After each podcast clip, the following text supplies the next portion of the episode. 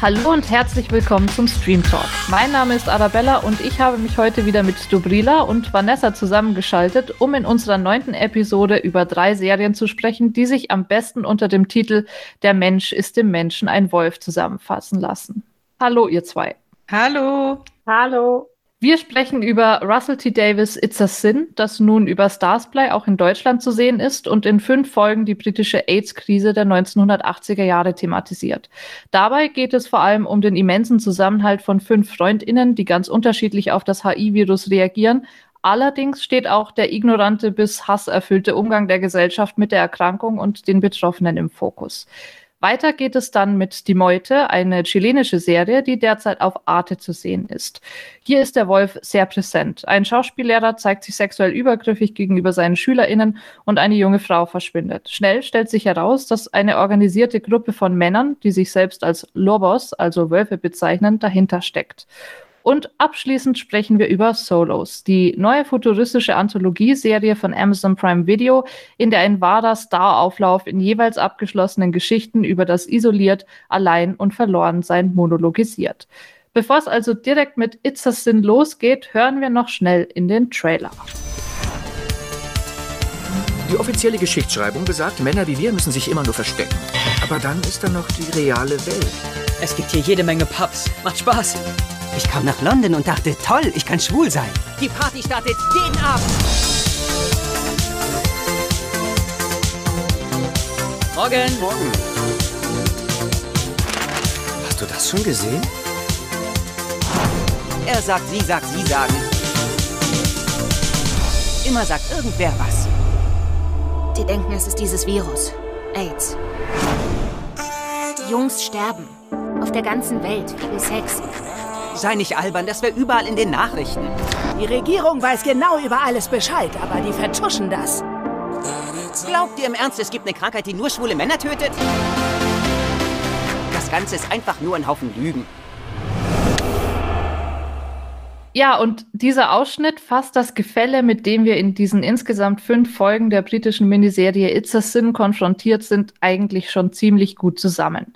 Im Jahr 1981 begegnen wir nach und nach den zentralen Charakteren der Show. Zunächst ist da Colin, der vom walisischen kleinen Dorf in die Hauptstadt zieht, um Herrenausstatter zu werden und dort mit seinem Kollegen Henry zum ersten Mal jemand begegnet, der selbstbewusst mit seiner Homosexualität umgeht und ihm dabei hilft, es sich selbst mehr zu akzeptieren. Ganz anders als Colin äh, tritt Roscoe in Erscheinung. Er ist ein sehr flamboyanter Typ, was bei seiner Familie durchaus zu Problemen führt. Sie möchte ihn notfalls zurück in die nigerianische Heimat bringen, um ihm dort die Dämonen austreiben zu lassen. Ziel seiner Flucht ist dann ebenfalls London.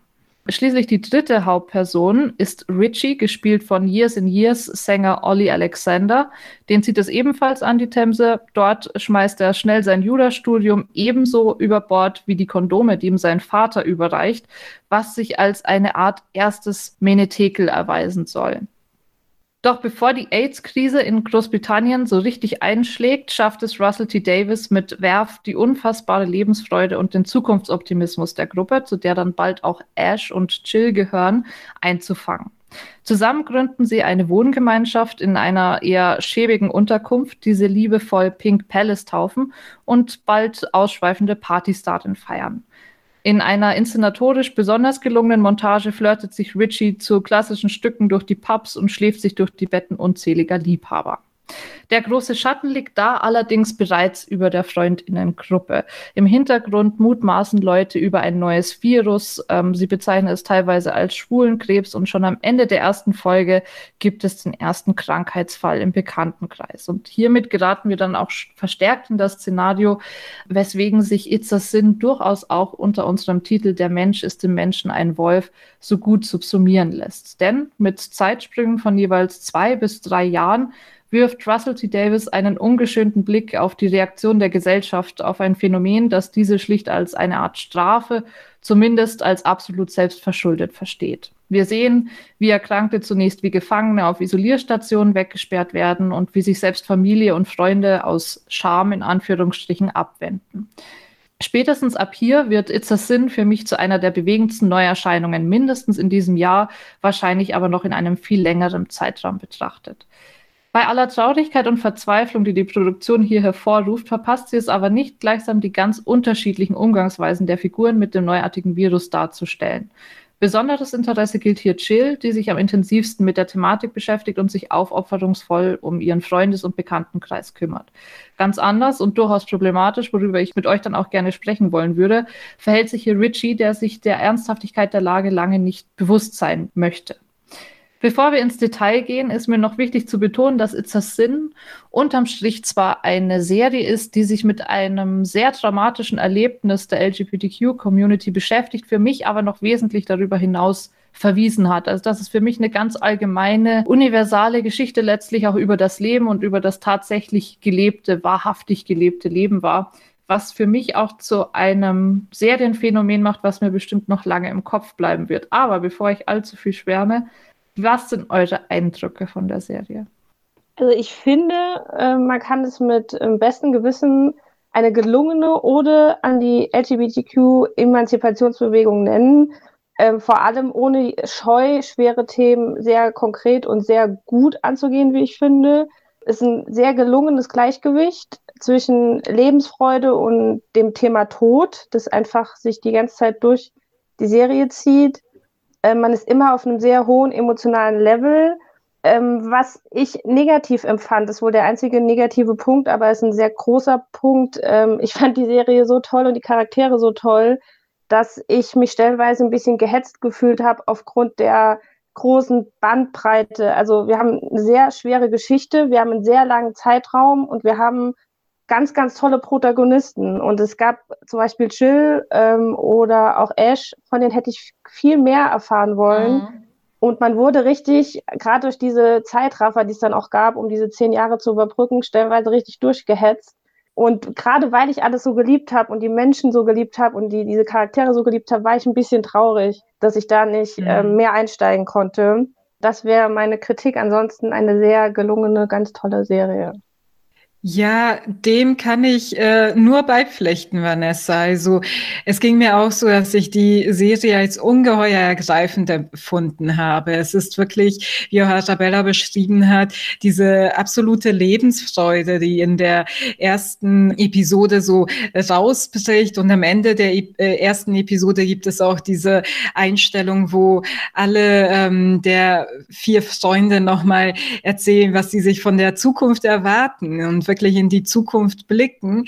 Und ähm, ganz am Ende äh, trifft es auch schon ein Opfer im Bekanntenkreis, der nicht weiß, woran er verstirbt. Und es ist wirklich der Beginn dieser AIDS-Krise in Großbritannien und es ist alles wirklich ergreifend geschildert. Es, äh, Russell. Davis schafft es aber trotzdem wirklich, ähm, dass das nicht so eine Serie ist, die einen total runterzieht. Man ist sehr nah dran an den Geschehnissen und an den Charakteren und äh, deswegen ging es mir auch so wie Vanessa, dieses sich gehetzt empfinden. Das hatte ich vor allem ab der vierten äh, Episode, weil ähm, natürlich äh, erwartet man schon, dass auch alle dieser fünf Freundinnen äh, da auch äh, näher behandelt werden. Und Ash hat sich leider bis zum Schluss nur so als Eye Candy ein bisschen hervorgetan, muss man wirklich so sagen, während äh, Jill quasi zur Aktivistin wird, auch wirklich darum kämpft, dass mehr über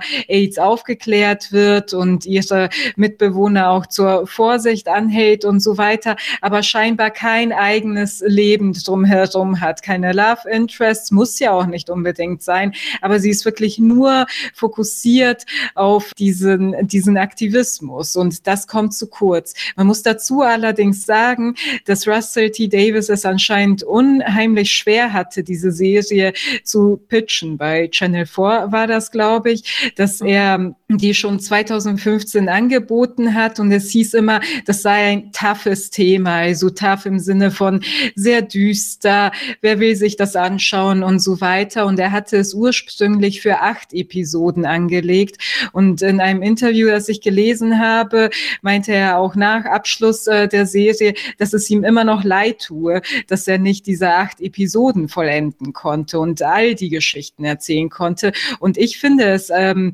da auch wirklich wirklich sehr, sehr schade, dass für so ein Thema auch heute noch nicht genügend Platz, genügend Raum ihm gestellt wird, um das also wirklich intensiv zu behandeln.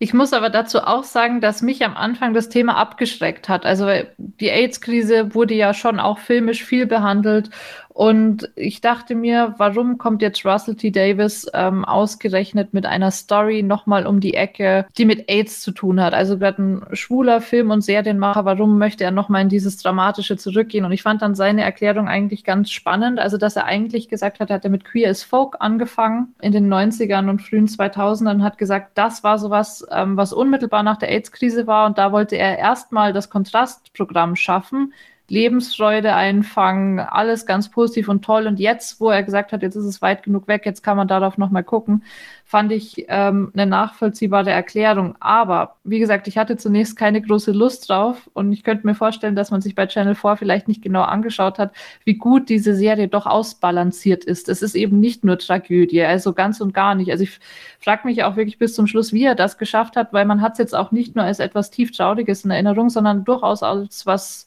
Bereicherndes. Also vielleicht genau deswegen, weil ihm das so glaubhaft gelungen ist, einzufangen, so dieses, es gibt viele Tode, aber es gibt gleichsam diese Lebensfreude und das Gefühl, dass Leute wirklich gelebt haben. Und das ist schon mal mehr, als andere Serien irgendwie transportieren können. Was ich aber auch interessant finde, ist, dass ihr ein Problem mit der Kürze hattet. Also ich hätte mir durchaus auch acht Folgen vorstellen können, das auf jeden Fall.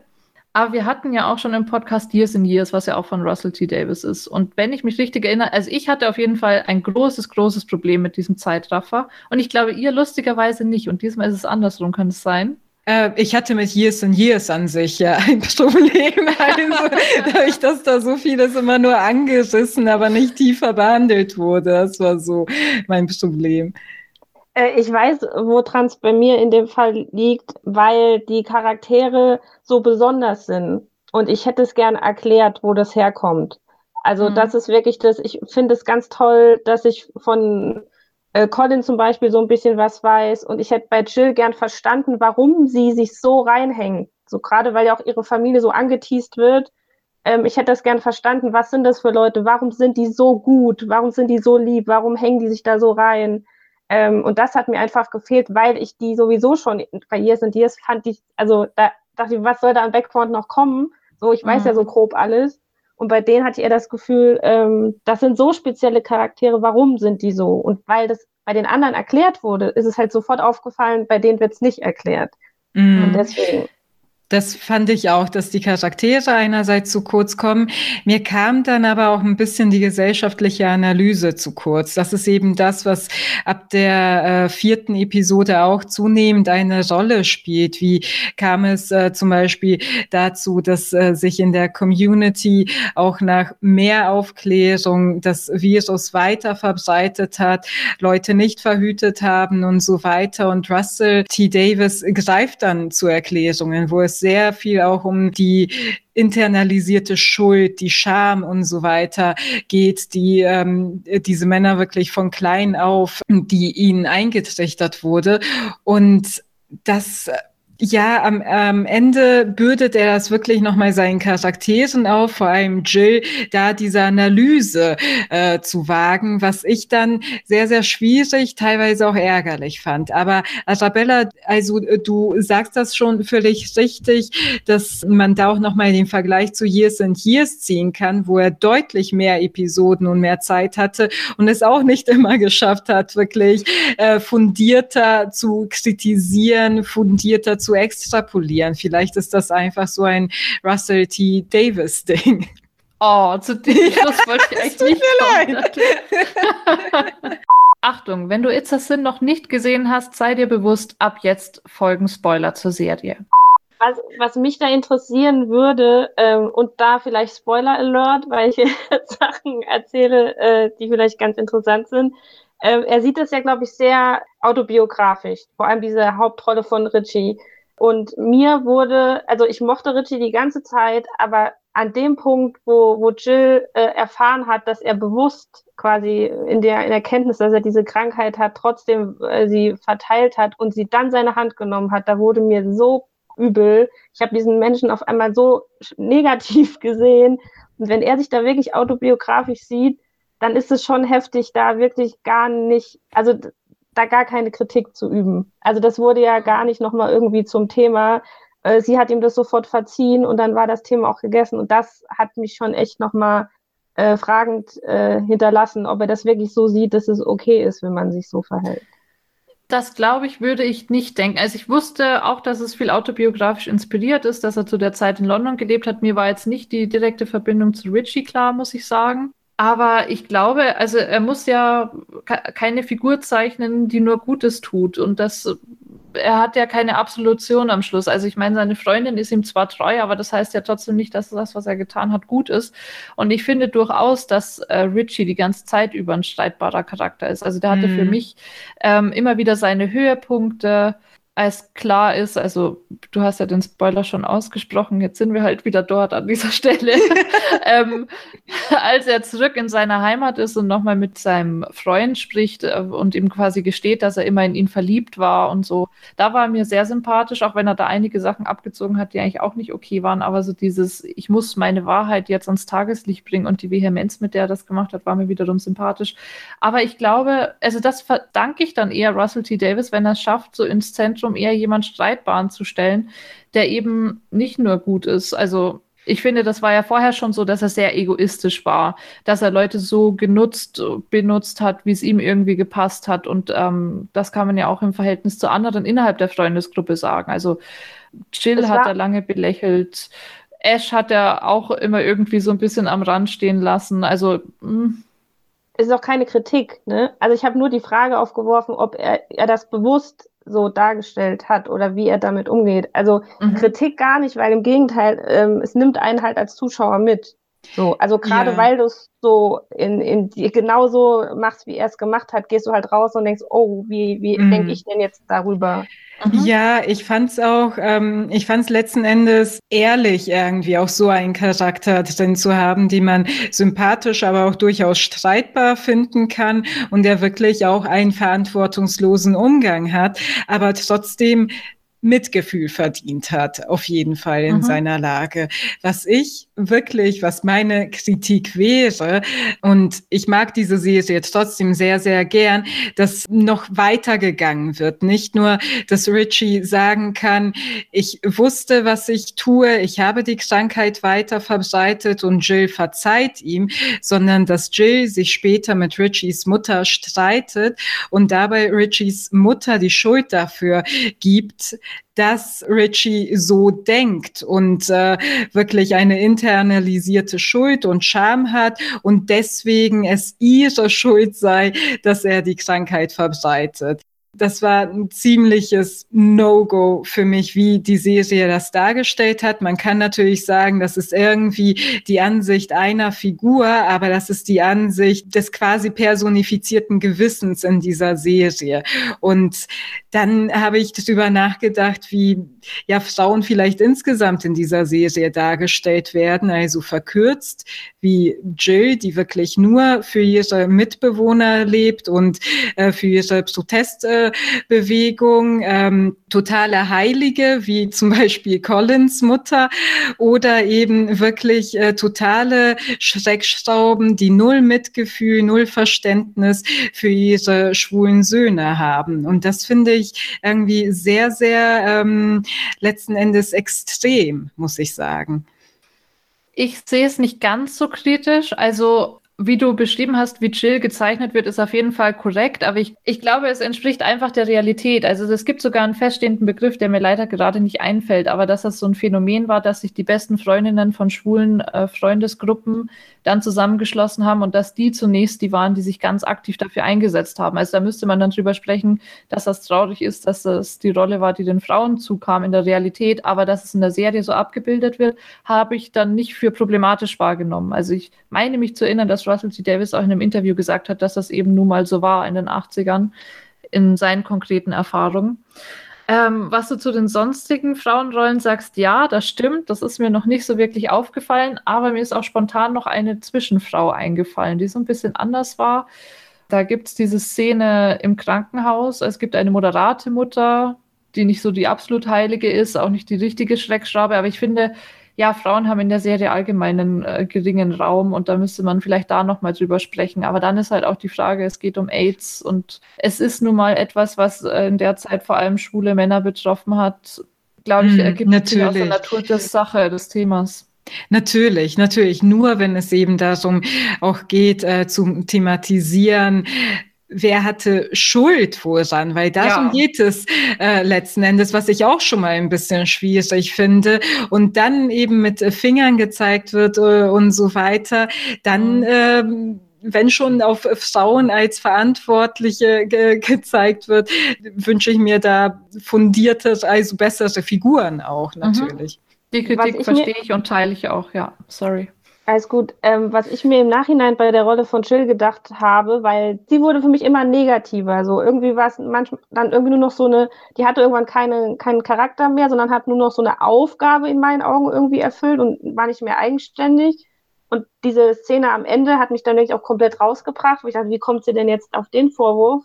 Und dann habe ich aber gelesen, die, die die Mutter spielt von Jill, ist die Original Jill. Und dann dachte mhm. ich, vielleicht ist es einfach genau so gewesen. Und er hat mhm. einfach gar nicht irgendwie äh, äh, adaptiert, macht das jetzt wirklich Sinn für die Figur in diesem Kontext, sondern ihm hat er so auf dem Herzen gelegen, dass das damals genauso war, wenn er sogar diese Frau besetzt für die Rolle der Mutter von Jill, ähm, dass er das einfach nacherzählen wollte und sagen wollte, so war es halt. Und deswegen das alles so gezeigt wurde. Ja, könnte ich mir gut vorstellen. ja.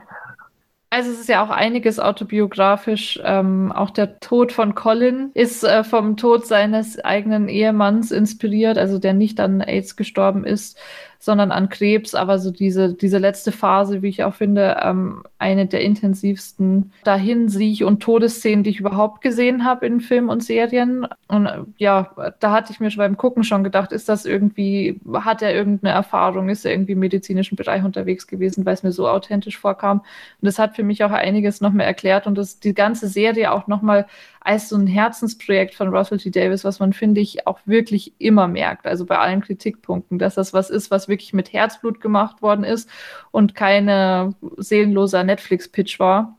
Das kann man einfach, finde ich, uneingeschränkt It's a Sin zugute halten. Auf jeden Fall. Und ich hatte äh, zu meckern hier und da, aber vor allem möchte ich mich Vanessa anschließen, dass es einfach viel zu schnell vor vorbei war und es deswegen einem verkürzt erschien. Aber auf jeden Fall eine der wirklich sehenswertesten Serien bislang in diesem Jahr für mich.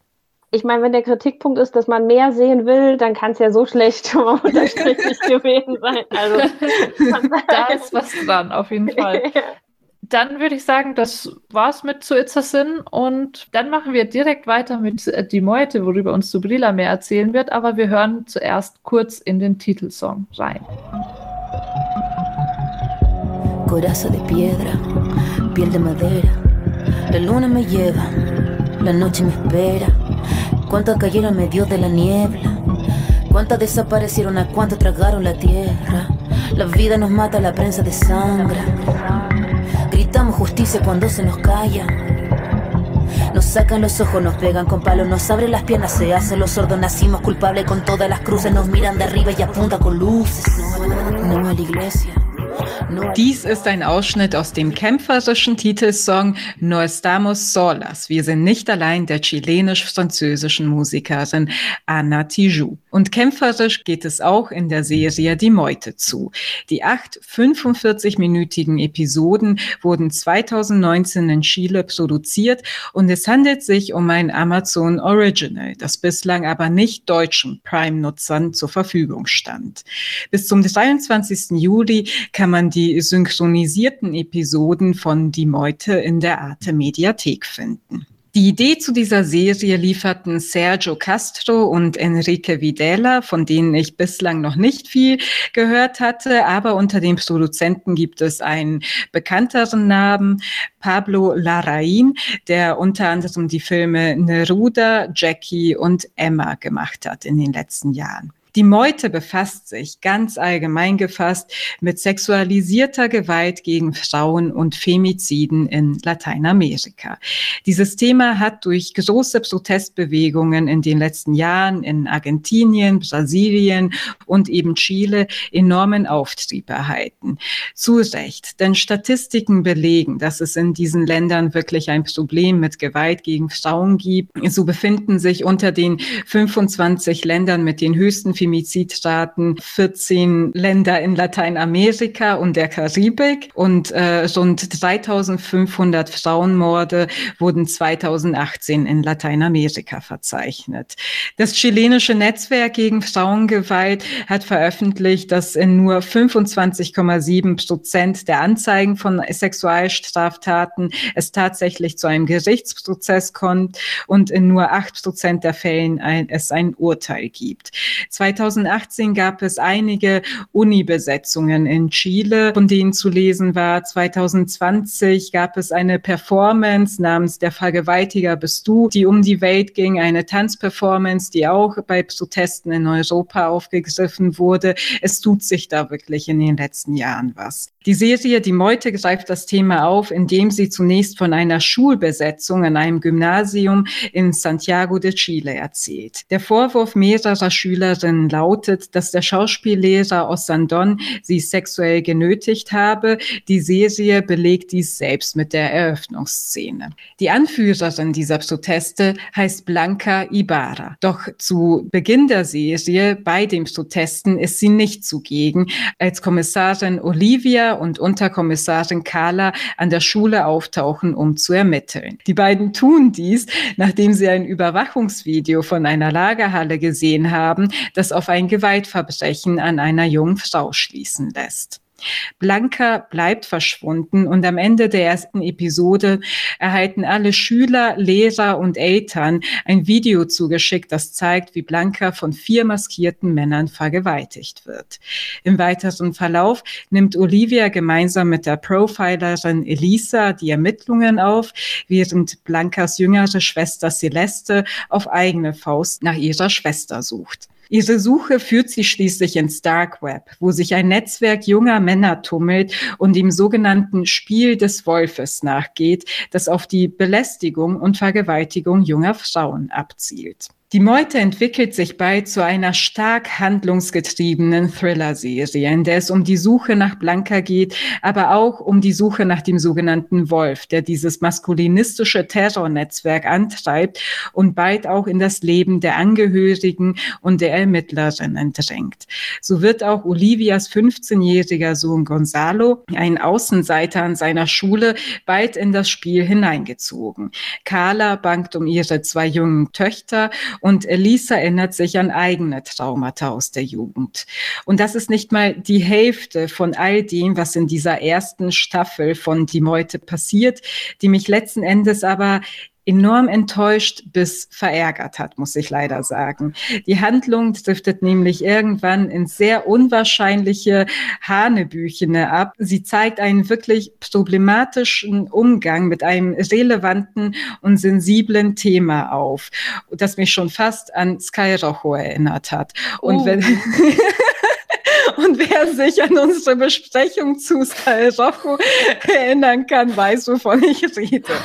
Ähm, zudem muss ich leider auch sagen, selbst wenn ihr Leute da draußen sagt, egal, Hauptsache ein spannender Plot, eine gute Thriller-Serie. Nein, den Plot habe ich auch als extrem löchrig empfunden. Es gibt Logikfehler, es gibt Inszenierungsschwächen und das wäre mein erstes Fazit, das nicht in einen Rant münden soll. Deswegen gebe ich erstmal das Wort an euch, Arabella und Vanessa. Wie hat es euch gefallen? Bevor ich äh, sage, wie es mir gefallen hat oder so einen allgemeinen Satz sage, müsste ich erstmal sagen, was ich besonders daran mochte und nämlich äh, genau das Gegenteil von dem, was du gerade gesagt hast, dass es eine zutiefst feministische Serie in meinen Augen ist und das eben nicht mit einem locker leichten pop-feministischen Ton, wie wir es zuletzt gesehen haben bei Sky Rojo. Das macht es eben genauso gut für mich, dass sie eben so bierernst ist. Ähm, es gibt nahezu keine Szene, die nicht die besonders prekäre Situation von Mädchen und Frauen in Chile, aber auch in den restlichen Ländern von Late Lateinamerika anklagt. Und die Vehemenz, mit der sie das tut, hat mich von der Stimmung schon fast an Gilead aus The Handmaid's Tale erinnert. Nicht, dass ich sagen möchte, qualitativ ist hier irgendwas zu vergleichen, aber was die Stimmung angeht. Und ja, ich sehe das alles. Ich habe mir auch gedacht, spätestens im letzten Drittel der Serie ist diese Allgegenwärtigkeit von gewaltbereiten Männern schon fast paranoid. Aber ich habe es eben nicht als eine Serie gelesen oder als eine Serie geschaut, die versucht, hier die Wirklichkeit ab äh, zu bilden, sondern für mich war das eine Art, also das Spiel der, des Wolfes war eine Art Spiel mit der Realität. Für mich war das dann irgendwann als Metapher zu verstehen auf patriarchale Strukturen und das Gefühl, dass überall eine gewisse Gefahr lauert. Ob dem so ist oder nicht, ist etwas anderes. Aber ich habe es einfach als eine Art Metapher betrachten können und dadurch, dass ich es von der Realität losgelöst äh, sehen konnte, hatte es für mich doch wieder einige Stärken, ironischerweise genau dann, wenn man sich eben doch wieder auf die Realität bezogen hat. Es gab diese grünen Tücher beispielsweise zu sehen ähm, am Anfang, als sie am Gymnasium protestieren. Das hat mir einfach gefallen. Die grünen Tücher sind mittlerweile ein Symbol, vor allem in Lateinamerika geworden, im Kampf für Frauenrechte und vor allem für die Legalisierung von Abtreibungen. Dann fand ich es allein schon äh, gut, wie die Serie benannt ist und wie man auch dieses Spiel benannt hat. Das basiert nämlich höchstwahrscheinlich auf einem Fall, der sich in Spanien ereignet gegründet hat. Da haben fünf Männer während des Festivals um den Stierlauf im spanischen Pamplona 2016 eine Frau vergewaltigt und den Handymitschnitt dann in einer Chatgruppe geteilt, die wiederum die Meute hieß. Also ja, ich finde, es ist auf jeden Fall ein Spiel mit der Realität. Es übertreibt an wesentlich vielen Punkten. Es potenziert vielleicht auch einfach die Realität. Und zwar für mich schon wieder so deutlich, dass es als Metapher funktioniert hat. Weswegen ich von der Serie nicht enttäuscht war, sondern sie für mich allein aus dem Grund wertvoll war, dass sie eben ähm, mal Licht darauf wirft, wie denn die Verhältnisse in Lateinamerika sind, speziell in Chile.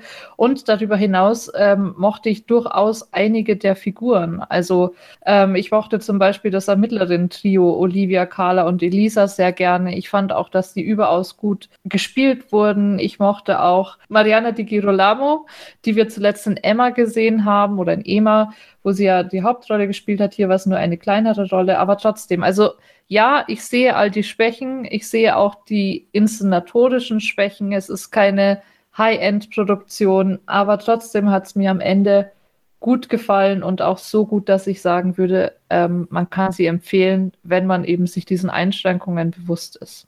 Ich habe gerade wieder diesen, ich freue mich so, dass wir drüber diskutieren, Moment, weil ich bin genau zwischen euch beiden äh, mit meiner Meinung. Was ich leider sagen muss, Arabella, äh, ich kann es nicht als Metapher lesen, weil das ist viel zu dokumentarisch dargestellt. Das ist für mich äh, Realität, was ich da zu sehen bekomme. Ähm, und ich mochte ganz viel daran. Ich mochte die Frauenfiguren ganz gerne, weil das überhaupt nicht überzogen war, sondern man das genauso sich vorstellen kann, dass sie so sind. Die wurden nicht künstlich platziert, sondern man hat denen ihren Background ihnen so abgekauft. Aber, und da bin ich bei Dubrila zu 100 Prozent, die Themen sind viel zu krass und die nehmen die einfach nicht ernst, meiner Meinung nach. Also es wird immer einem so ein kleiner Fetzen hingelegt. Wir haben das Problem der sexuellen Übergriffe an der Schule. Wir haben das Problem von sexueller Vergewaltigung und Entführung. Wir haben das Problem dieser Insel-Culture, die es ja gibt, die dann am spät, ganz am Ende irgendwie auf einmal da ist, die allein schon ein Thema wäre, über das man eine ganze Serie machen könnte. Äh, wir haben illegale äh, Geschäfte mit Adoptivkindern. Äh, jeder hat irgendwie irgendwas damit zu tun. Ich glaube, so die ersten drei Folgen war ich total begeistert und danach war ich so genervt. Also ich war richtig mhm. wütend, weil ich mir das angeguckt habe und gedacht, Leute, also ihr habt ein Thema, das so tiefgreifend ist und ihr nehmt es einfach nicht ernst. Also die Auflösung, das ist eine Riesenkatastrophe in meinen Augen. Zumal meiner Meinung nach, sobald diese Figur eingeführt wird, wusste ich, wer es ist. Also das ist auch irgendwie ähm, sehr, sehr, sehr schlecht gelungen und deswegen war ich maximal enttäuscht, ähm, einfach weil das Grundgerüst so gut funktionieren könnte und dann am Ende für mich aber leider nicht funktioniert hat. Ich liebe das Lied übrigens. Das, das Lied ist großartig. Das also das Anna Tijoux, hört euch das an. Also Das auf jeden Fall. Ich finde, ich fand das ganze Titelintro sehr gelungen. Also Ja. es war ein ähm, äh, schönes, äh, gezeichnetes Titelintro, auch wirklich äh, sehr, sehr lang das Lied äh, abgespielt dazu, dass dessen äh, Lyrics auch äh, super gut und treffend sind für das Thema.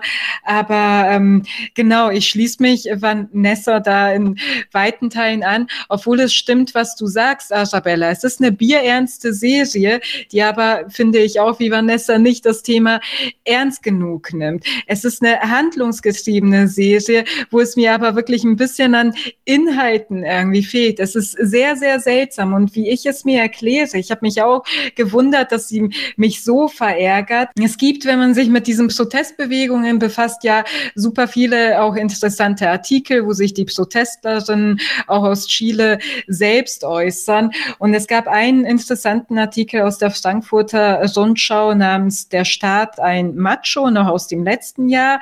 Und da sprechen die äh, Protestlerinnen auch davon, dass sie auch endlich mal von diesem Denken weg müssen, was ihnen immer wieder eingeredet äh, wird. Bei diesen Vergewaltigungen und so weiter handelt es sich immer um ferngesteuerte Triebtäter, sondern es ist irgendwie sozial verankert in den Machtstrukturen. Es ist diese Verzahnung aus dem Patriarchat, aus dem Kapitalismus, auch aus dem Neoliberalismus und Idealen davon, die diese wirklich äh, desolate Stellung der Frauen in Lateinamerika auch wirklich nochmal begünstigt. Und was sehen wir letzten Endes in die Meute? Ferngesteuerte Triebtäter. Es ist doch wirklich so, dass ab einem gewissen Punkt den Vergewaltigern, den jugendlicheren Vergewaltigern auch ein wenig der Verantwortung genommen wird, dadurch, dass es heißt, guck mal, das ist das Dark Web, da ist irgend so ein erwachsener Täter letzten Endes, der sie alle dazu anstachelt. Diese Jungs, die doch eigentlich nichts dafür können und so. Und ähm, es, es geht eben nicht in die gesellschaftliche Analyse. Es geht auch nicht in die Analyse der Machtstrukturen. Wie soll es das auch gehen, wenn es eigentlich die ganze Zeit nur eine Klasse irgendwie darstellt, also eine soziale Klasse, äh, nämlich auch äh, von gut betuchten äh, Menschen. Witzig, also ähm, genau das, was du gesagt hast, was du da zitiert hast aus der Frankfurter Rundschau, finde ich, spricht eher genau wieder für die Serie, weil dieses Spiel hat System und ähm, äh, das patriarchale System war für mich wieder eine Parallele. Ich finde eben nicht, dass sie wie Triebtäter dargestellt worden sind, sondern teilweise rutschen die jungen Männer da irgendwie rein, ohne dass sie eigentlich wissen, was das so ist, weil man es halt so macht. Und das finde ich hat wieder super funktioniert als ein Verweis aufs Patriarchat, wo man einfach so rein erzogen wird, oft gar kein aktiver Reflexionsprozess stattfindet, was man eigentlich möchte, ob man das gut findet, was man da macht. Aber das System funktioniert nun mal so. Deswegen hat das wiederum sehr gut für mich funktioniert. Und ja, ich hatte auch drüber nachgedacht, warum ausgerechnet Upper Class, aber weil das eben auch nochmal so ein Thema ist, glaube ich, in Lateinamerika. Genau das, dass nämlich Leute, die aus der Upper Class kommen, eher wegkommen von Strafen. Also es gibt da ja auch einige Okay, bekannte mm. Fälle, ich, wo sich dann Leute einen Prellbock quasi kaufen, wo irgendjemand Armes für sie ins Gefängnis geht, wo man Tatsachen vertuscht, wo man dann durchaus auch mal mit Korruption weiterkommt. Und das fand ich dann eben wertvoll, dass die Serie sich eben ausdrücklich äh, die Upper Class ausgesucht hat, ähm, weil es ja eben auch dann die Eltern gibt, die sich da einfach gegen die Polizei wehren wollen oder die Polizei, die Ermittlerinnen äh, geraten ja unter großen Druck, weil man sagt, ach, das sind aber angesehene Leute, die hier teilweise agieren oder Kinder von angesehenen Leuten, da muss man aufpassen, sind Geldgeber. Und damit hat es eigentlich für mich nochmal einen wichtigen Punkt angesprochen. Es war vielleicht nicht gesamtgesellschaftlich gedacht, aber eben wertvoll, weil das ein Aspekt ist, der eben vielleicht besonders beachtet werden muss noch. Was ich halt empfunden habe, jetzt auch mal ganz von der ähm, von dieser Vergewaltigung, das klingt so richtig scheiße, so von dieser Vergewaltigungsrichtung, dass die Serie generell ihre Story nicht so ernst nimmt, ähm, auch was die Arbeit der Polizistinnen angeht.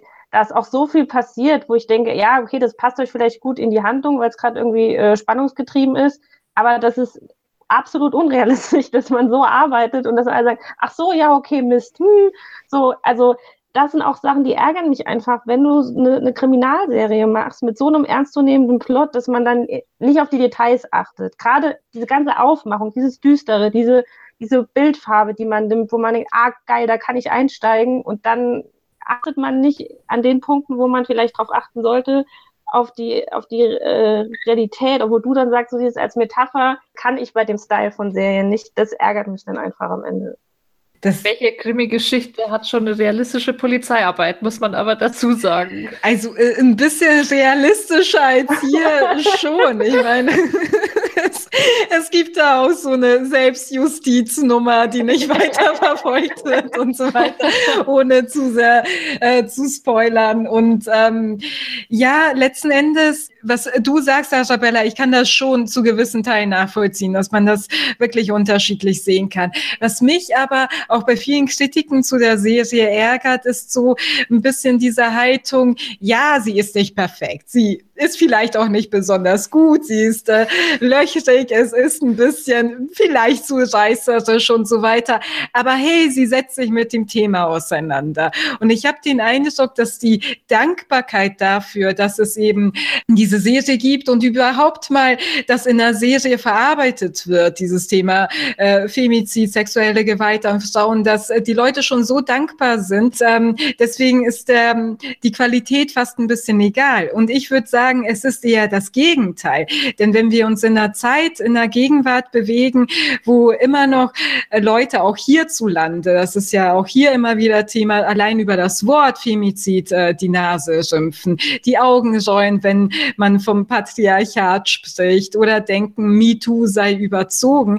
Wenn man dann mit einer Serie um die Ecke kommt, die wirklich sehr, sehr reißerisch und alles so irgendwie zusammenstückt, zerstückelt, hier ein bisschen Incels und Maskulinisten, hier ein bisschen Dark Web und äh, unterlegen wir das noch mit äh, peinlichen Tönen und so weiter. Hier und da ein paar reale Vergewaltigungsfälle und daraus machen wir einfach einen super Plot, der alle mitreißt und alle denken, dass das ist schlecht und äh, das ist überzogen, dann wird auch dieses Thema weiterhin nicht ernst genommen. Also dann äh, tun sie der Sache leider eher einen Abbruch, finde ich. Ich verstehe deinen Punkt total. Ich finde es aber auch spannend, dass ihr sagt, ihr habt das Gefühl, die Serie nimmt diese ganzen Themen nicht ernst genug. Mir kommt es eher von der ganz anderen Seite vor, dass sie sie vielleicht zu ernst nimmt. Sie kommt mir eher so vor, als wäre sie zu emotionsgeladen und wäre dann manch, an manchen Stellen zu sehr übers Ziel hinausgeschossen. Also es ist schon etwas, was ich sage, das kann ich ähm, auch aus dem Grund wertschätzen, weil es eine für mich sympathische Haltung hat, aber das ist eben nicht ganz allein die, die Frage, die ich dir dann stellen würde, wäre, was ist das Thema? Also das verstehe ich halt nicht, weil wenn du die Serie doch die Meute nennst und du hast explizit sogar in der Realität diese Vorfälle gehabt und du hast das Dark Web Thema, das Thema, wie mit Frauen im Dark Web umgegangen wird, was es da für komische Machenschaften gibt, das reicht doch vollkommen aus als Thema. Wieso bin ich da so inkonsequent in der Erzählweise und mache darüber nicht einfach eine achtteilige Serie? Also das äh, würde ich mir angucken und so war es halt bam, bam, bam, bam, bam. Und irgendwann war ich, nee, Leute, sorry, bin ich raus. Dann, ich habe noch nicht mal mehr ein Problem, oder nicht mehr ein Problem, es hat mich noch nicht mal so angegriffen, diese, diese Vergewaltigung und der Umgang mit Frauen, weil ich so übersättigt war von, von diesen Szenen, dass ich irgendwann dachte, okay, dann jetzt wieder irgendeine Scheiße, äh, habe ich schon gesehen. So, es war too much in mhm. meinen Augen also dass es too much ist, da würde ich dir gar nicht dagegen reden. Also ich stimme dir zu. Wie gesagt, ich bin absolut jetzt niemand, der sagt, oh mein Gott, das ist wirklich eine gute Serie. Nicht mehr handwerklich würde ich das sagen. Aber mir reichen eben gewisse Aspekte. Ähm, ja, die Tatsache, wie ist das, dass es das thematisiert und auch teilweise, wie es das thematisiert. Ich finde die Figuren, die Frauenfiguren toll. Das macht es für mich zu einer durchaus sehenswerten Serie. Mhm. Aber ich bin keinesfalls auf der Seite, dass ich sage so, ja, der Shit und in die Richtung sollten wir jetzt weiter produzieren. Ja, bei den Figuren muss ich dir auf jeden Fall zustimmen. Ich fand ja Profilerin Elisa sehr, sehr interessant, gespielt von Daniela Vega. Die war großartig. Übrigens auch eine großartige Synchronstimme. Mhm. Ja, finde ich auch. Aber dann nochmal äh, kurz die Frage. Du würdest dann sagen, das Thema ist einfach Gewalt an Frauen. Oder was wäre dann das Thema der Serie? Mm, ich würde sagen, das Thema der Serie ist einfach äh, patriarchale Unterdrückung. Und da hat man eben sehr viele Aspekte, die da mit reinspielen, mit reingenommen. Und es wäre klüger gewesen, das vielleicht auf bestimmte Aspekte zu reduzieren. Aber es hat man nicht gemacht. Und also wenn du jetzt zum Beispiel, oder wenn wir vorhin gesagt haben, na, da kommen noch diese Adoptionsfälle mit rein, dann ist das für mich schon dadurch recht, äh, recht zu fertigen, dass dann eben die Kirche speziell mit reingenommen wird und die Kirche als Institution sehr patriarchal ist und dann eben auch ein wichtiger Grundpfeiler in der Gesellschaft ist, der das System weiterträgt. Und ähm, auch diese Sache mit den Adoptionen hat auch wieder eine Entsprechung in der Geschichte. Also ja, ich finde, es will zu viel auf einmal in der Kürze, aber ich finde schon, dass man es alles unter einem Aspekt oder unter einem Thema subsumieren kann. Es wäre, wie gesagt, klüger gewesen, es nicht ganz so auszufasern, aber ja. Mein Vorschlag wäre halt gewesen, ich habe gelesen, es sind schon zwei weitere Staffeln geplant. Oh wenn man vielleicht jeweils ein Thema in einer Staffel behandelt hätte. Weißt du, so, dass man so irgendwie vorgeht und das vielleicht sogar keine Ahnung, ähm, es dann in der vierten Staffel die Auflösung gibt, wie alles irgendwie zusammengehangen hat oder sowas. Das wäre so, wo ich dann irgendwie so, so einen Anspruch an Drehbuchschreiber hätte, zu sagen, lass uns doch das fein machen und nicht so, nicht so oberflächlich. Also wenn es eh zwei neue Staffeln gibt, das wäre doch voll die geile Möglichkeit. Ja, und tut mir leid, vor allem wenn die Gelder dafür bereitgestellt werden, sich da wirklich, äh, vielleicht äh, denke ich da zu idealistisch, aber man hätte eine Serie machen können, die auch wirklich Leute ein bisschen wachrüttet, die sie dazu anhält, über Geschlechterrollen, über patriarchale Strukturen nachzudenken und auch wirklich zu überlegen, woran liegt das? Woran liegt es, dass wir hier so viele Fälle von Gewalt gegen Frauen haben und so weiter? Und irgendwie irgendwie wollte man aber einfach eine Unterhaltungsserie machen und beutet dieses Thema damit ein bisschen aus, finde ich. Und das äh, finde ich schade. Also genau das Gegenteil äh, ist es, was mir an der Serie gefällt. Es ist keine Gefälligkeitsserie, die versucht, da irgendwas aufzuklären, sondern es ist eine mit einer brachialen Haltung und die mal so ist, ja, in your face. Und ich finde, das hat auch seine Berechtigung. Das ist keine Serie, die zur Verständigung beitragen will, beitragen will. Und wenn man sich mal anschaut in den Foren, wie Leute darauf reagieren, dann sind, wenn Leute die Serie gut finden, sind das fast ausschließlich Frauen.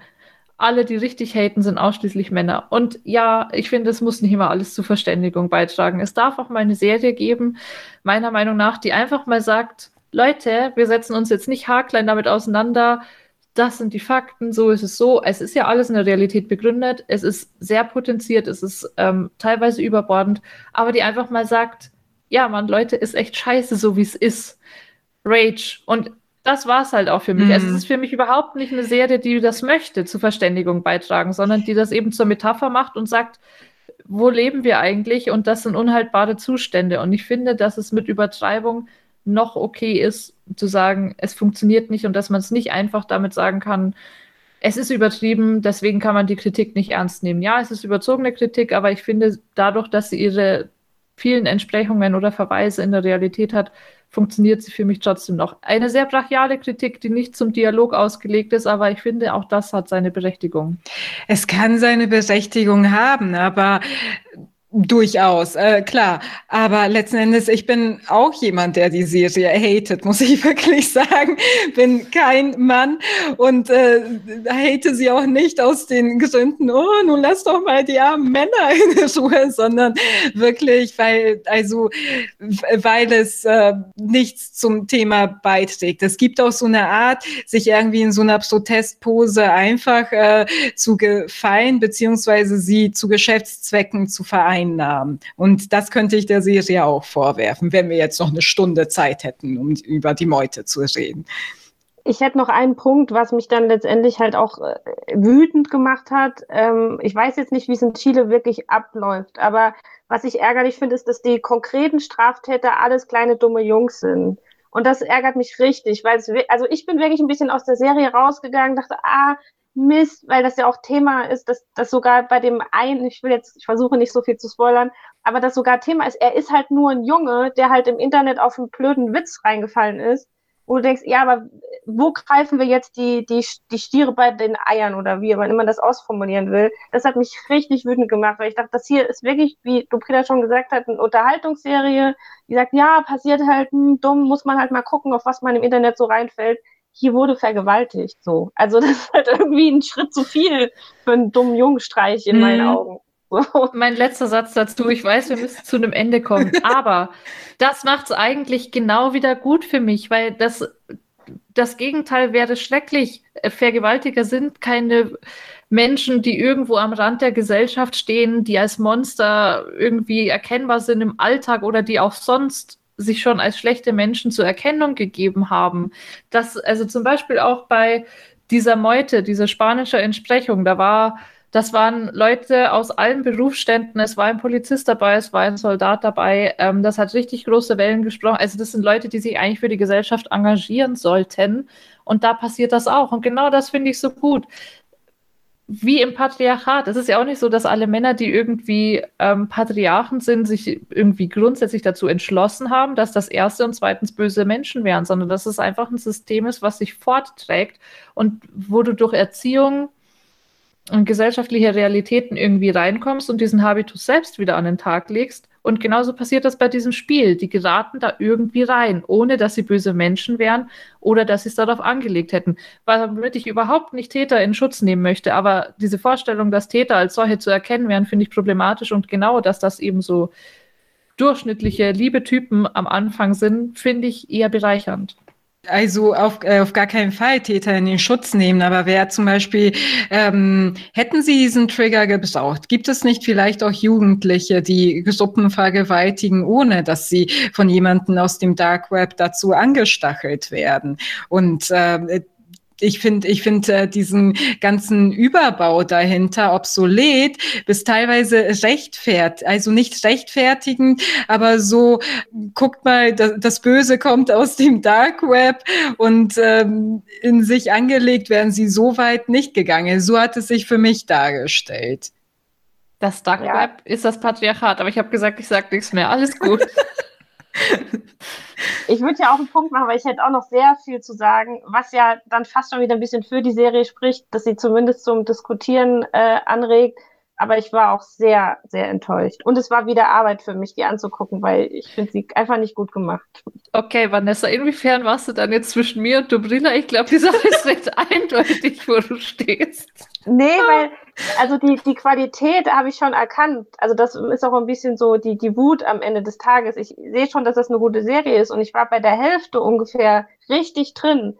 Ich habe angefangen und meinte, ah nee, geht gar nicht. Bei der Hälfte ähm, musste ich wieder meine Meinung zurückziehen und sagen, oh, richtig gut. Und ab dann ging es so steil bergab, äh, was mich, weil man einfach nicht konsequent in der, in der Haltung der Story war in meinen Augen, dass ich dann wieder wütend war. Deswegen dachte ich, ich wäre zwischen uns. Äh, ja, bist okay. du auch. Ich fand die Serie überhaupt nicht gut. Ich finde, sie hätte Potenzial gehabt.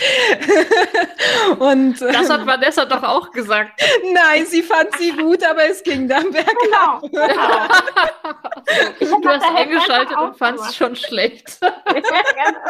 Ja, genau. Hate, das hate, nennt man voreingenommen, du Brila. nee, nee. Das, das, kam schon sehr gerechtfertigt. Ähm, okay, wir sind uns einig, dass wir uns nicht zu 100% alle einig sind, auf jeden Fall. Die Meute bis 23. Juli auf äh, Arte zu sehen in der Mediathek. Überzeugt euch selbst, schaut es euch an oder auch nicht. Jetzt machen wir aber weiter mit der Anthologieserie Solos auf Amazon Prime, die uns Vanessa vorstellen wird. Und erstmal hören wir kurz in eine Szene. Why did I apply? I lied to you before, you know. I wasn't because I wanted adventure.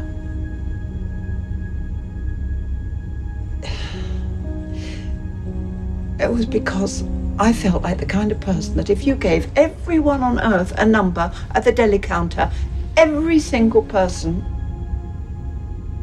there wouldn't be one left for me. And I thought that maybe somewhere in the farthest reaches of the universe, I would finally have a spot.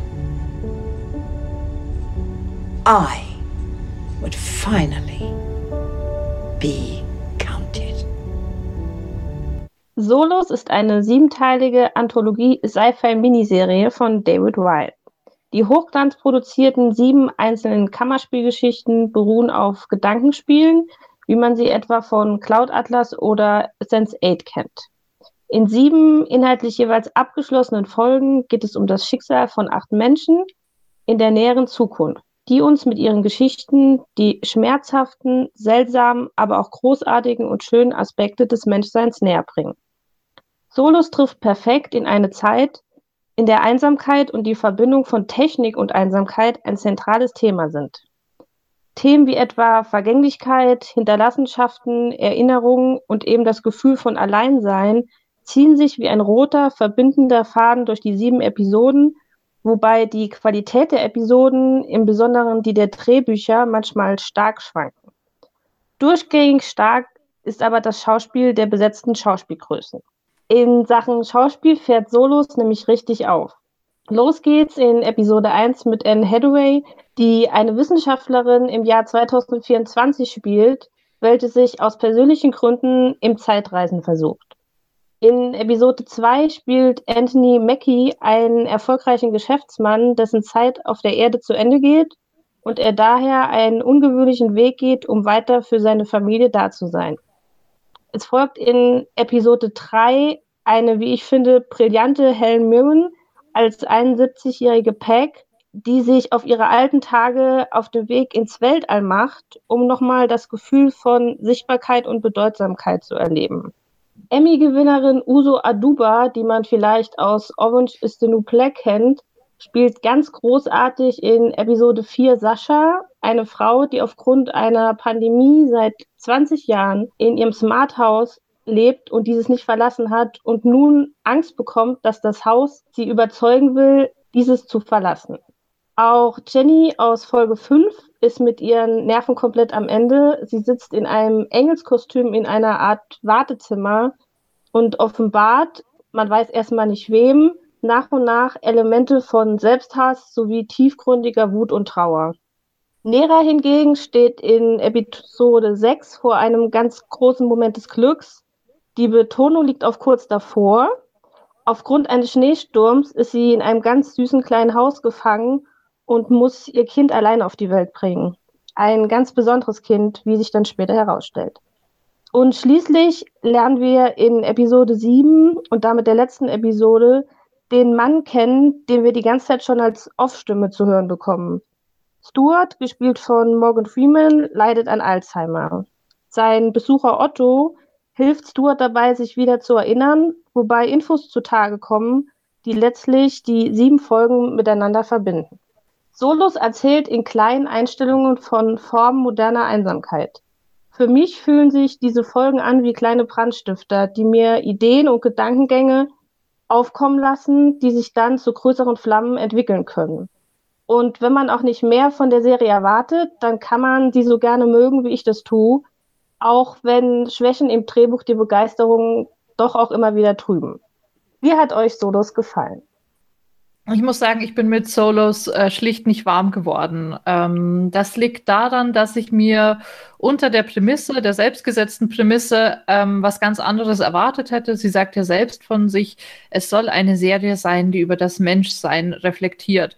Da finde ich es schon mal nicht allzu schlau, äh, wenn man das mit Monologen erzählt. Also ich finde Monologe in Serien zu packen, in Filme zu packen, schon mal sehr schwierig weil sie eben eine, ja, eine, eine Redeform sind, äh, die einen ganz gewissen Ton treffen muss, damit sich das nicht äh, falsch anfühlt. Das passt manchmal ins Theater, passt, finde ich, in eine Serie nicht so gut und in dem konkreten Fall einfach auch nicht so gut, weil die Monologe, finde ich, teilweise nicht gut geschrieben sind. Das fängt bei so Kleinigkeiten an, wie Formulierungen, ähm, die mir irgendwie abseitig erscheinen und setzt sich dann in ein größeres Bild, wo mir die einfach, ja, schlampig und uninspiriert vorkamen, weil einfach die Szenarien, die wir zu sehen bekommen, meiner Meinung nach, sich größtenteils dadurch auszeichnen, dass sie in einem futuristischen Setting äh, angesiedelt sind und das Setting wiederum nicht sehr einfallsreich ist. Es sieht aus, wie jede Zukunft in jeder x-beliebigen Serie aussieht. Auch dieses sehr sterile, dieses sehr kalte hat mich an Soulmates erinnert ähm, und passt einfach sehr gut ins Portfolio von Amazon Prime, wie ich finde. Da gibt es noch einige Beispiele mehr. Was ich dann aber wirklich am problematischsten fand, ist, dass Solos äh, sich selbst sehr ernst nimmt, sehr ernst äh, sich in dieses Dystopie dystopische Sci-Fi-Genre einordnet. Und genau deswegen, weil sie eben ein Produkt der Pandemie ist, beziehungsweise etwas, was in der Pandemie entstanden ist, auch zu sehr darauf pocht, dieses Gefühl von isoliert sein, allein sein, verloren sein, mit aller Macht und mit aller Negativität irgendwie zu transportieren. Und dadurch ergibt sich für mich relativ schnell ein Schema, das sehr leicht zu durchschauen ist. Man hat diesen Monolog, ähm, und du kannst dir relativ bald sicher sein, die, äh, die Motive der Sprechenden zeigen sich nach und nach und was dann am Ende bei rumkommt, ist denkbar negativ. Also es war mir einfach, ähm, es gab mir zu wenig Hoffnungsschimmer da drin. Es war mir zu überbordend, äh, zu forciert negativ und äh, wo ich mich dann auch gefragt habe, gut, wenn man äh, übers Menschsein reflektieren möchte, warum kommt man denn dann zu so einem derart negativen Schluss? Warum versucht man das so brachial schlecht darzustellen? Ähm, muss der Fairness halber auch sagen, dass es die Heldenmomente gab. Also ich mochte zum Beispiel die von dir angesprochene Folge ähm, mit Anne Hathaway sehr gerne, aber das lag vielleicht auch daran, dass es trotz des dramatischen Themas eben dann auch so mal so einen komödiantischen Bruch gab, den ich in anderen äh, Folgen eher vermisst habe. Und ähm, mir das Thema da etwas überraschender vorkam, im Gegensatz zu anderen Folgen. Ich muss sagen, ich bin ziemlich unentschieden zu Solos letzten Endes. Also ich dachte, ähm, als es wieder hieß, Anthologieserie von Amazon, oh nein, nicht schon wieder. Wir hatten Modern Love, wir hatten das äh, hier besprochene Soulmates, wie schon erwähnt. Und ähm, die hatten alle irgendwie einen ähnlichen Look, eine ähnliche Herangehensweise, finde ich, auch an die Produktion. So Hauptsache ho hohes Star-Aufgebot und wirklich so überbordende Dialoge, Monologe, die einfach so mitreißen sollen, was äh, nicht immer gelingt. Und und äh, so schien es mir zunächst auch bei Solos, ähm, wobei ich auch die erste Episode mit Anne Hathaway als äh, Lea interessant fand. Dann ging es wieder so bergab für mich mit Tom.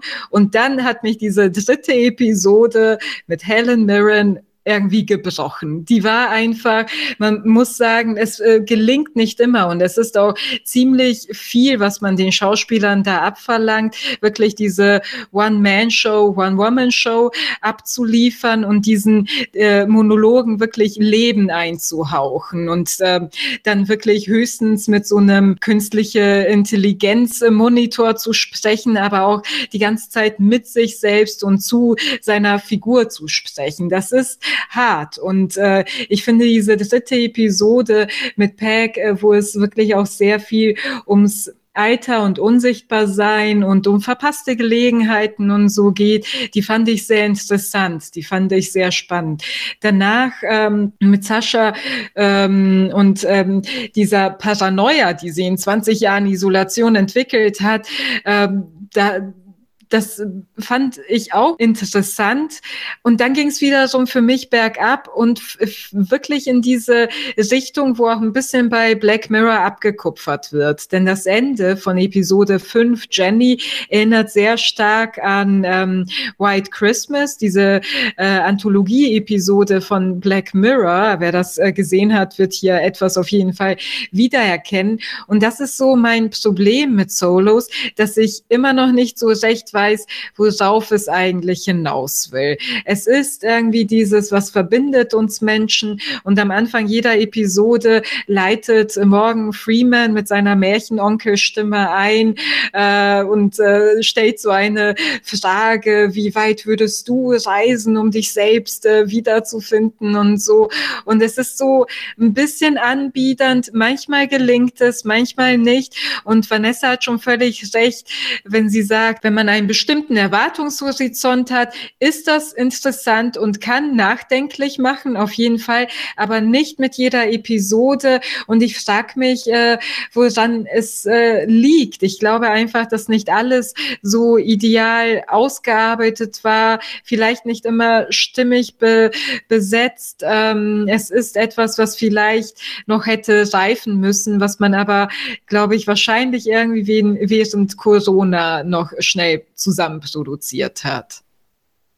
Was ich ähm, ganz klar kritisieren muss, auch auf Basis von dem, was ihr sagt, weil ich sehe da vieles genauso, ist die Marketingabteilung. Weil du bist, also man muss dazu sagen, ich habe mit der Folge von Tom angefangen, ich war so also ich war so enttäuscht, ich dachte, das kann doch gar nicht sein, ich hatte mich da so drauf gefreut. Du erwartest was komplett anderes, was du bekommst. Und wenn du die erste Folge überstanden hast und dann in die zweite reingehst und dann bin ich da, wo du bei Meute warst, für mich ist das alles eine einzige, äh, Arabella, wo du mit Meute warst, äh, für mich ist das eine einzige Metapher. So, also für mich ist das eher Kunst. Das ist, das sind Kammer, theaterartige Kammerspiele, ähm, aus denen ich mir so Sachen rausziehe. Und es ist aber nicht mehr. So. Und da irgendwie zu kommen mit, es erinnert an Modern Love, also vielleicht nur, weil am Ende irgendwie äh, irgendwelche ähm, Stories zusammenlaufen, das ist eine Riesenenttäuschung. Und ich glaube nicht, dass das gut ankommt bei einem Zuschauer, der ähm, erwartet, er kriegt eine Anthologie Modern Love und äh, sieht dann äh, das. Das ist einfach echt enttäuschend und ich frage mich manchmal, wie da Marketingabteilungen arbeiten, ob die sich das gar nicht angucken, was sie da, ja. was sie da Werbung machen. Ähm, ja, ja, das ja. fand ich nämlich auch. Ist das eine Anthologieserie? Jetzt mal an euch die Frage, weil natürlich könnte man sich was raussuchen und gucken, aber man hat keine Ahnung vom Gesamtkonzept irgendwie, oder? Ich finde schon, dass die einzelnen Folgen für sich stehen, funktionieren, ähm, aber ich fand es halt generell nicht so, dass du dir überhaupt irgendeine Folge reinziehen musst. Ne? Also ja, also ich bin halt einfach, deswegen habe ich auch in meiner Einleitung gesagt, wenn man sowas wie Cloud Atlas und Sense8, ich liebe das. Ähm, das ist für mich wirklich bei Cloud Atlas, da, da springe ich alle fünf Minuten in die Luft und denke, ah, jetzt habe ich wieder was verstanden und jetzt haben die wieder eine Parallele zum Menschsein geschaffen. Boah, wie geil ist das? Und genauso geht es mir auch bei Solos. Also ich bin da vielleicht auch ein bisschen sehr einfach gestrickt, ähm, was ich gar nicht sein sollte, weil ich auch Philosophie studiert habe und eigentlich viel deeper sein sollte als so, als so eine oberflächliche Philosophie, die einem da geboten wird. Äh, aber ich steige voll drauf ein. Also bei Hellen Mühen, bei der Folge, ich war fix von alle. Ich war so gerührt. Ähm, und auch bei fast jeder anderen Folge, die von Tom ist, das habe ich jetzt auch im Nachhinein schon häufiger gelesen, oft kritisiert worden, weil der Übergang von, ich habe ein Problem mit der Sache, in der ich gerade stecke, zu geil, ich finde die Sache doch gut, die kann kein Mensch nachvollziehen, das ist echt nicht gut geschrieben. Ähm, das ist auch in ein paar Folgen so, wo man denkt, da hätte man im Drehbuch nochmal was machen können. Aber mir reichen diese kurzen zwischenmenschlichen Aufblitzer, um gut gelaunt und emotional berührt aus der Serie rauszugehen. Gut gelaunt das ist ja eine Leistung, da gut gelaunt rauszugehen. Also ich finde, wenn die Serie eins macht, dann ist es, also wenn sie einen überhaupt emotional berührt, das ist ja eigentlich so mein Hauptkritikpunkt, dass sie es oft nicht geschafft hat, weil es zu gewollt ist. Also was für mich bei It's a Sin, was was ganz, ganz anderes ist, was man auch nicht wirklich vergleichen kann, so gut funktioniert hat, ist eben, dass es mich menschlich berührt hat und dass ich das Gefühl hatte, da sitzt jemand dahinter, der wirklich eine Geschichte erzählen möchte, die ihm am Herzen liegt. Und bei Solos hatte ich das Gefühl, jemand möchte eine Geschichte schreiben, die mir am Herzen liegen soll und hat aber keine Ahnung, wie er das irgendwie bewerkstelligen soll und hat dann eben so Fragmente verwendet, die einem irgendwie bekannt vorkommen. So, also ich meine, das ähm, mit Tom beispielsweise, dass es dann einen Roboter gibt, der einem komplett entspricht das hat mich einfach nirgendwo berührt. Auch also wenn die Endlichkeit, also was man mit Endlichkeit kannst du ja wirklich schnell eigentlich jemanden äh, berührt kriegen, mit dem eigenen Tod, was weiß ich, aber das haben sie nicht hinbekommen. Mhm. Aber ich finde nämlich auch, weil es so gezielte Angriffe auf die Tränendrüse mhm. waren, die man wirklich vorhersieht und äh, die man abwehren kann. So. Ja, es war zu billig. Ich finde, es war echt zu billig. Dass, also wenn man sich da mehr reingekniet hätte, wie gesagt, die von Helen Mirren, die Folge, die fand ich auch noch gut. Ähm, sonst eigentlich nur noch die mit Anne Hathaway so wirklich. Ja, es, also ich meine, allein schon die Tatsache, man am Anfang dachte ich mir so, oh, das könnte ja spannend werden, wenn du eben Morgan Freeman am Anfang hast und du hast diese bedeutungsschwangeren Fragen. Wie weit würdest du reisen, um dich selbst äh, wieder zu entdecken? Was würdest du geben, um den schlimmsten Tag deines Lebens ungeschehen zu machen? Das sind ja erstmal spannende Fragen, aber zu gewollt. Es ist zu, zu offensichtlich, womit man damit, worauf man da hinaus möchte, dass es mich eben nicht mehr treffen kann. Das passt ganz gut, wie du es gesagt hast, du Brille. Man kann es abwehren automatisch, unterbewusst wahrscheinlich es ist halt sehr oberflächlich. Also das ist ja. es definitiv. Ähm, nur, wie gesagt, ich bin einfach ein sehr leichter Zuschauer da. Ich gehe halt raus und so, ach Leben, es ist echt, ach, ach, was da auf einen zukommt, was das für eine Emotionalität mit sich, mich kriegt es. Also ich bin, ich bin da wirklich so, ähm, das, also die einzige Folge, die mir gar nicht gefallen hat, oder gar nicht, die mir, die ich am meisten kritisiere, ist die von Tom. Bei den restlichen war ich immer irgendwie dabei. So, ähm, ich habe aber auch, wie ich dann verstanden habe, was da passiert, einfach auch gar nicht mehr mehr erwartet. Das muss man einfach sagen. Ich bin da überhaupt nicht in die tiefere Kritik gegangen, weil ich dann, ich habe das mehr so wie so, wie so kleine The Theaterfetzen gesehen und gar nicht wie ein großes Ganze, ähm, was einem verkauft wird. Das muss man einfach sagen. Mhm, das stimmt. Also wie es vermarktet wurde, war wahrscheinlich ein bisschen schwierig. Ich schätze aber ein wenig die Experimentalität daran. Also, dass man wirklich diese Kammerspiele, wie du auch sagtest, da hat äh, sie jedes Mal bisschen also anders aufzieht, dass teilweise äh, Zusammenhänge gibt, dann auch wieder nicht. Ähm, das hätte schon sehr gut werden können. Und ich glaube, dass es ein paar Menschen in einer bestimmten Stimmung vielleicht erreichen könnte. Daran bin ich der Einzige, den es erreicht hat. Hier, Peck hat mich auch erreicht. Also. Ja, das stimmt, da gehe ich mit. Aber ich weiß nicht, sonst sind die Kritiken ja auch ziemlich vernichtend und ich habe wirklich nicht so viel, was dafür spricht. Also ähm, mich hat es auch gewundert, von wem die Serie kommt. Also der David Weil heißt er, ne? Mhm. David Weil hat ja zuerst Hunters gemacht, was ja diese Nazi-Jäger-Serie war mhm. bei Amazon Prime, die ja auch auf zumindest geteiltes Echo stieß und wie man dann auf so eine ganz emotionale Schiene kommt, hat mich auch verwundert einfach. Tja, ja. Corona ich habe da auch schon verändert alles. Vielleicht ist er depressiv geworden. Ja, wer weiß.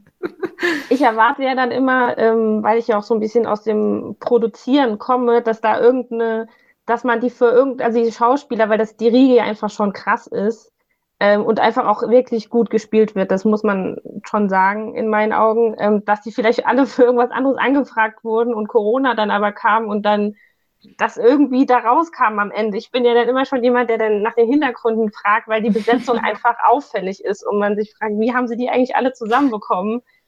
Äh, ja, ja, wer weiß, was sie für Verträge abschließen. Vielleicht einfach äh, für Unnamed Amazon Project unterschreiben müssen und dann ein halbes Jahr später erfahren, was es denn wird.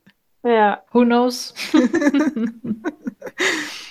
ich finde, das ist ja auch ein bisschen so eine, eine, Serie, entweder sie hat einem gefallen oder nicht. Also da ist ja jetzt auch nicht so viel Tiefe, über die man jetzt am Ende diskutieren kann, weil es einfach auch nicht deep ist. So, es sind mhm. die Gr Grundfragen des Menschseins und die werden kurz abgehandelt und dann ist es aber auch gut. Äh, die sind ganz schön inszeniert und auch sehr gut produziert und stellenweise sehr gut gespielt und dann ist es das aber auch. So, deswegen meinte ich mit kleiner Flamme. Du kriegst so eine kleine Flamme das ist, glaube ich, wie wenn man in, in deutscher Philosophie äh, Brecht liest, Richard David Brecht, so, äh, wer, wer, bin ich und wenn ja, wie viele, so ist Solos irgendwie aufgebaut und entweder man hat Bock auf oberflächliche Philosophie oder halt nicht. So, das mhm. ist meine Quintessenz des Ganzen. Finde ich ein sehr guter Vergleich, da kann ich gut mit leben, aber dann darf man sich halt selbst nicht so eine hochtrabende Prämisse setzen. So. Wir reflektieren übers Menschsein und dann meinen wir eigentlich nur so ein paar Plattitüden, die wirklich jeder irgendwo schon mal in verwandter Form gesehen hat. Das Schlimme ist halt äh, äh, Morgan Freeman und seine Stimme, weil man, der ist sofort so deep. So, ja, das ist denkt man so, oh, jetzt lerne ich das Das wird aber auch missbraucht in den letzten ja. Jahren für Werbeclips, für alles Mögliche. So. Und dann ist die Fallhöhe halt einfach viel zu hoch, um dann noch mal weiterzukommen. Und damit haben wir auch schon das Ende erreicht unserer neunten Folge mit It's a Sin, Die Meute und Solos. Wir hören uns Ende Juli wieder und freuen uns natürlich bis dahin immer über Feedback unter streamtalk@shelf.com. Folgt uns auch gerne auf Instagram unter @derstreamtalk und wir freuen uns, wenn ihr nächstes Mal wieder mit dabei seid. Bis dahin, alles Gute. Tschüss. Tschüss. Tschüss.